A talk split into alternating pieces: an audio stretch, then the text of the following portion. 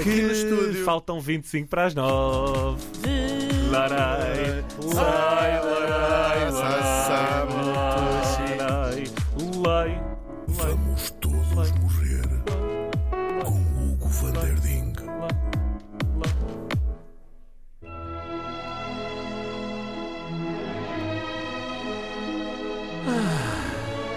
Que lindo. É lindo, não é? Bonito. La Bohème, do Rossini. Já trouxemos aqui o próprio Rossini, já devemos ter trazido La Bohème. Estávamos a bêbados e não nos lembramos. Porquê? Porque neste dia 1899, não assim há tanto tempo quanto Não. isso, não sei porque estás a olhar com essa cara. Não, parece que foi ontem. Estava a lembrar desse, desse ano. Senti. O que é que a lembrar? aconteceu? Sim. Foste imediatamente transportado para esse, para esse ano. não Eu é? lembro-me do Arthur. O Arthur, do andaste aos Arthur. melhos com o Aos com Arthur. nos corredores da escola secundária. É Sim. verdade. Ah, morri em Paris. Ah, Ah, isso- isso é um assim bom sim. Assim estava. Sim, sim. Assim Assim sim. Morria-se bem em 1820. Engasgado com 99. uma- Assim, os ouvintes. Engasgado com uma omelete. Ah, talvez. Ah, não, não, não, I, I wouldn't put it past her. Aos 62 anos. Tão Tão novo. novo, novinho, é uma novíssima. É uma senhora. Mas, parecia, era olha, novíssima. mas estava tão nova que parecia um homem. Não faz sentido nenhum. Não faz sentido. Está nova assim um homem. Que horror. de costa por trás. Assim, um homem. falamos da aristocrata italiana. Falamos de uma mulher incrível mesmo, a aristocrata italiana, Virginia Oldoini. Olha. Provavelmente já a viram. ahm, sem saber que, que, que a estão a ver a ela. Vamos saber quem ela foi. Ok, bora. Ela chamava-se Virginia. Pronto. Está certo? Nasceu em 1837 em Florença. Ah! Bom sítio para nascer. Nasceu bem e morreu bem. É verdade. Nasceu, nasceu bastante bem. Ela era filha de uma gente ótima, graças a Deus. já de lá, já de miúda. Ah, além disso, ela nasceu com outra característica muito simpática. Diz-se, talvez com algum exagero ou não, ah, que ela era e foi a mulher mais bela da Europa Ah. inteira. Uma mulher de facto lindíssima. E nós temos registros disso, já vou contar tudo. Ai, quero ver. É verdade. Agora, provavelmente quando nasceu era uma ratazana. Todos os, todos os recém-nascidos são físsimos. Tu consegues dizer isso do teu próprio filho ou não tens distanciamento crítico? Por acaso eu, eu, Ah, eu ele estava era lindo. Mas é que Era, eu- Sim. O Manel era a bebê lindo. Não, não, mas eu já estava à espera que fosse horrível. Ah, ok. A expectativa quando era baixa. Era baixa. Ok, Portanto, quando ok. ele apareceu, eu pensei. Olha, Mas por Tá acaso há recém-nascidos que não são. Não, são Não, não era medonho, não tinha assim cara de joelho, estava ok. Mas há uns sinistros, coitadinhos. Mas também, também se foi de cesariana, sai mais direitinho. Pois é verdade, Sim, não machuca. Não não machuca tanto, é isso. As peles vêm direitinhas. Gravíssimo, gravíssimo. Ana! Hugo, Ana. para. A nossa Virgínia, eh, como era muito gira, aos 17 anos vai Belíssima. casar, um casamento arranjado pelos pais, vai casar com o Conde de Castiglione, de onde lhe veio o nome porque ela ficou conhecida. A, La Contessa, a Contessa Condensa. de Castiglione. Tal e qual, ou às vezes só La Castiglione, que é uma coisa que os italianos Ah. fazem muito. Ahm, ela não gostava do marido, não foi um casamento particularmente feliz, eles separam-se rapidamente. Ok. Ahm, mas era o que havia também na altura. Era o que, que ela havia de fazer, casar com o quê? Com uma mulher. Era o que havia, era assim. Se calhar era aquela que queria. Ah, eles vão ter um filho, por acaso. Não, não. Esquece lá isso. Não sei se numa festa ou noutra não Pode ter terá acontecido. acontecido, mas não era Jean de la Castiglione. Chega, chega. Eles vão ter apenas um filho que até acaba por morrer bastante novo, com 20 e tal anos, até antes também. Bom, ahm, ela tinha parentes ilustres ahm, na sua família. Um deles era um político, o Conde de Cavoura. Cavoura. Cavora. Cavou. Conde de Cavour, quem conhece a história de Itália, conhece este nome, diz-lhes bastante. Ele foi primeiro-ministro do Reino da Sardanha, que era um dos eh, vários bocados em que estava a Itália eh, dividida. Nós- ela nasceu numa altura em que a Itália não existia. A Itália tem mais ou menos. É do final do século XIX. No resto era, havia vários reinos, não é?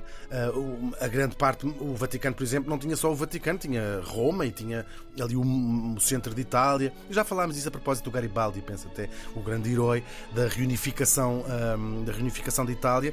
Não é reunificação, porque eles nunca tinham sido unidos, da unificação. Um período a que eles chamam Risorgimento, é como se chama este período histórico, com a ideia, Ah, claro. cabelo.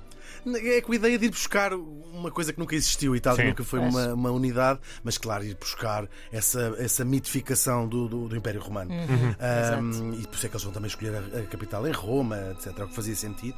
E vão juntar esta unidade uh, toda. O Conde de Cavour tinha sido primeiro-ministro do, do, do Reino da Sardanha e é o, precisamente o rei da Sardanha, que vai, um Saboia, que vai ser o primeiro rei de Itália, que vai ser a família real uh, italiana. E ela vai ter um papel muito importante neste Risorgimento. Ressurgimento. Gostar. Não é ótimo vai dizer. gostar.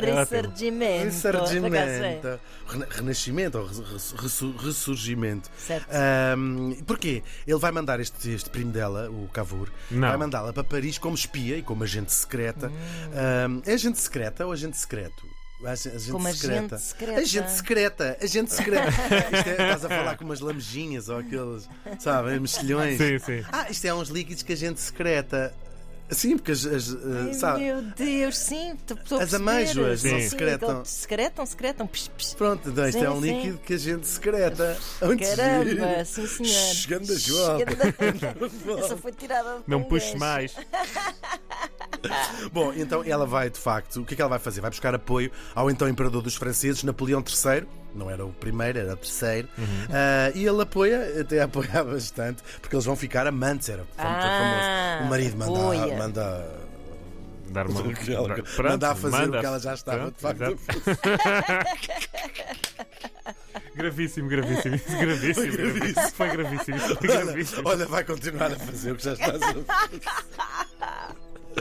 Ahm, e pronto, e ela tem uma pilha de amantes muito famosa, incluindo Vítor Emanuel, o primeiro rei de Itália, o tal rei da Sardanha, e ela fica de facto uma figura em Itália muito conhecida e também com um papel importante historicamente. Mas eu não a trago aqui por isso, trago aqui por uma coisa mais incrível ainda. Ela conhece em Paris um tipo chamado Pierre-Louis Pi- Pearson, ou Pierson, ah, que é um dos primeiros tipos de que faz fotografias. Ela fica apaixonada por este novo meio, a fotografia, e vai pagar com o seu dinheiro ah, das primeiras fotografias que, que- que temos e as, seguramente as primeiras fotografias artísticas. Estamos a falar de um conjunto que ela vai, isto vai ser ao longo de, de toda a vida dela, são uma dé- décadas, são cerca de sete- 700 fotografias, não nos chegaram todas, chegaram talvez 400 e tal, tudo encenações da vida da, da, da- da- Condessa, coisas incríveis, m- de de uma sensibilidade deste meio novo que não, que não existia. Tem fotografias onde só se vê as pernas dela, é tudo encenado pela cabeça dela, tudo pago por ela, porque era eh, como se fossem baldes de máscaras, ela está a encenar a sua própria vida Uau. e ela é que dirigia o tipo, dizia: não, não, isto tem que ficar eh, assim. Se procurarem este, este nome, Olha, quero, quero Virginia isso. Oldoini vão encontrar coisas incríveis. E se nós pensarmos que isto foi tudo há 150 anos Sim. atrás, ainda mais incrível é, claro. Nós vamos depois encontrar influências dela em todos os movimentos que vieram muito depois, o dadaísmo, o surrealismo também, porque ela tinha assim umas, umas fotografias que eram absurdas, não é? Ela mascarada com os bailes, com os, com os cabelos impossíveis. É Ai, mesmo- vestidos. é incrível. Vale a tudo, pena ver. Uhum. Tudo da cabeça dela, claro. E de certa maneira até temos influências nisso nas selfies. Aquilo no fundo eram selfies Sim, por interposta exato. pessoa, claro, porque ela que ensinava tudo, tudo aquilo. O fim dela não foi muito fixe, não é? Ela ficou arruinada por este projeto. Uma coisa multimilionária, praticamente, né? gastou todo o seu dinheiro. E depois ficou um bocadinho lelé da cuca por estar a ficar velha e vivia num, num pequeno apartamento na Place Vendôme em Paris. Olha, Ah. tomara nós todos. Vivemos num pequeno Oh, apartamento. Eu por acaso pequeno, pus aqui pequeno para vocês ficarem com pena. Não sei se era pequeno, se era, se era grande. Na Place Vendôme talvez não fosse assim tão pequeno. Sim. Talvez. Se calhar era assim mais pequeno. Era o apartamento de porteira, mas pronto, pelo menos não tinha que subir escadas.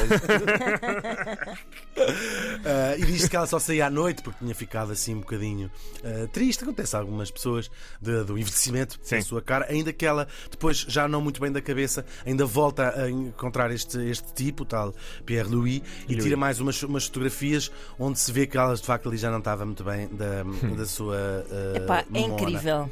É mesmo Incrível, estou mesmo fascinada. e assim que ela morre, uh, percebe-se logo a importância cultural uh, deste ícone e ela começa logo a ser transformada num ícone por todos os tipos que vieram logo no início do século XX. Não, ela morre mesmo ali no- nos últimos dois anos do século XIX. Um, e já se fizeram muitos filmes sobre ela, sobre a Condessa de Castiglione, já se escreveram livros, há tratados de, fotografia só sobre a vida desta mulher uh, incrível. Uh, o mais famoso dos seus retratos, este é que tem mesmo que procurar, ela está a olhar para nós fixamente, de lado, através de um cartão que, ela, É. que está num, num buraco oval, uma fotografia que podia ser tirada de ontem, não é? Ah, Absolutamente, absolutamente. Um, e o mais notável, e a Ana pode confirmar que está a olhar para ele, é isto não é o olhar de quem está a olhar para nós sem imaginar que um século e meio depois nós continuaríamos uh, fascinados com esta imagem, é o olhar de quem sabe perfeitamente que vai continuar a fascinar por muitos e muitos séculos depois desta fotografia ter sido tirada. A Condessa de Castellone morreu faz hoje 123 anos. Brasil Castellone. Vamos todos morrer com o Até a condensa de Castiglione.